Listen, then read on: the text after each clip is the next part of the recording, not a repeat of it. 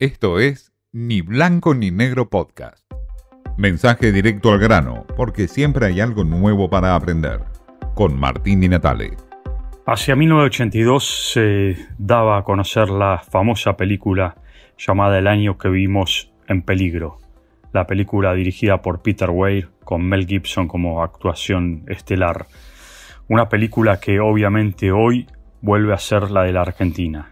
El problema es que el verbo se pasa a futuro y pasa a ser el año en que viviremos en peligro. Es el año que viene. Todas las encuestas y todos los argentinos hablan del año que viene como el año más peligroso que se acontece en la historia reciente de la Argentina. El gobierno de Javier Milei irrumpe en este sentimiento de peligrosidad que se viene por delante. Incertidumbre es lo que más hay de certezas entre los argentinos. Incertidumbre por la economía que viene, por no tener un trabajo a fin de mes, por tener una obra paralizada, por no recibir fondos en el caso de los gobernadores, por tener problemas para alimentarse de millones de chicos en la Argentina. Todo eso forma parte del año en que viviremos en peligro. No se sabe hasta dónde va este gobierno de Javier Milei con las medidas que está tomando, cuáles son y hasta dónde alcanzan. No son todas, faltan muchas más, dijo Javier Milei. Lo que no hay es plata. Eso lo reitera como un latiguillo. El DNU genera un gran frente de batalla para Javier Milei. Una incógnita enorme. Y el paquete de leyes que se avecina en el Congreso lo mismo. No se sabe cuándo y cómo se tratarán. Obviamente el presidente no tiene mayorías en el Congreso y está complicado, necesitado de establecer alianzas. Claro que no es un hombre de consensos y mi ley está jugado al todo por el todo.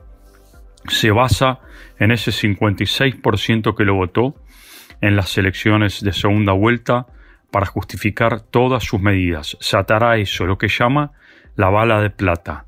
Ahí se suben todas sus medidas, sus DNU, sus 300 DNU y por supuesto el paquete de leyes que se vienen. En el año que viviremos en peligro, Javier Milei abrió varios frentes de batalla.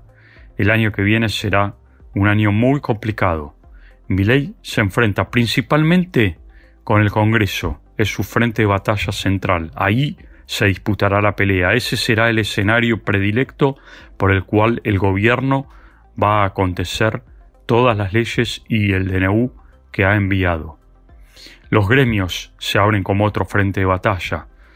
Los empresarios. Paradójicamente los gremios se han aliado ahora a los piqueteros, los piqueteros duros, que siempre estaban desechados por los sectores sindicales. Ahora se unen con la CGT.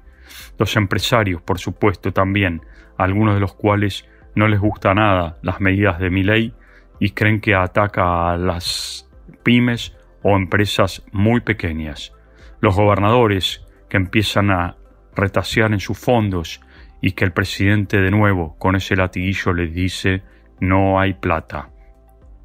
Muchos frentes más de batalla. En el frente externo está China, que todavía no definió si extenderá los swaps y ley no sabe si va a mandar un funcionario de carrera, un dirigente político como embajador. Se abre un frente de batalla ahí.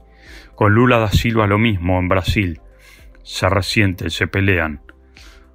Es muy difícil el mundo Milei. Se abren muchos frentes y muchas dudas, incertidumbres. ¿Qué es lo que pasará en este año que se viene? Lo único que sabemos es que el año que viene viviremos en peligro. Esto fue Ni Blanco ni Negro Podcast.